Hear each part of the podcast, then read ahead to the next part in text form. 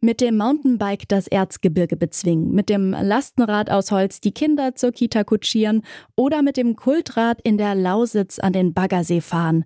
Sachsen hat für Fahrradliebhaber, Gelegenheitsbiker und Zweiradenthusiasten enorm viel zu bieten. Deswegen geht es hier ab jetzt alle zwei Wochen um Fahrradtradition und Innovation, um Anstiege und Ausfahrten vom Ritzel bis zum Gravelbike. Und damit hallo und herzlich willkommen zu Radmal, dem neuen Fahrradpodcast von So geht Sächsisch. Mein Name ist Eileen Frozina und ich freue mich sehr, dass ihr dabei seid.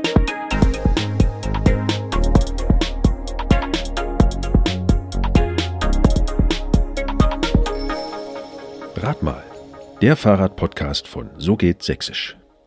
Hohe Spritpreise, der Drang nach Bewegung und Natur, Umweltbewusstsein, immer mehr Menschen zieht es aufs Fahrrad.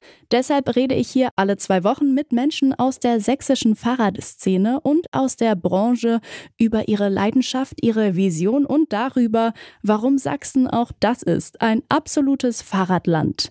Mit meinen Interviewgästen komme ich ins Gespräch darüber, was es braucht, um den Fichtelberg rauf und wieder runter zu kommen, wie man als Traditionsunternehmen am Puls der Zeit bleibt und ob man Fahrräder noch nachhaltiger und innovativer machen kann.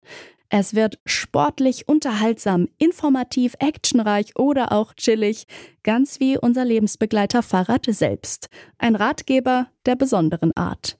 Am besten abonniert ihr jetzt schon diesen Podcast, damit ihr auf keinen Fall eine Folge verpasst.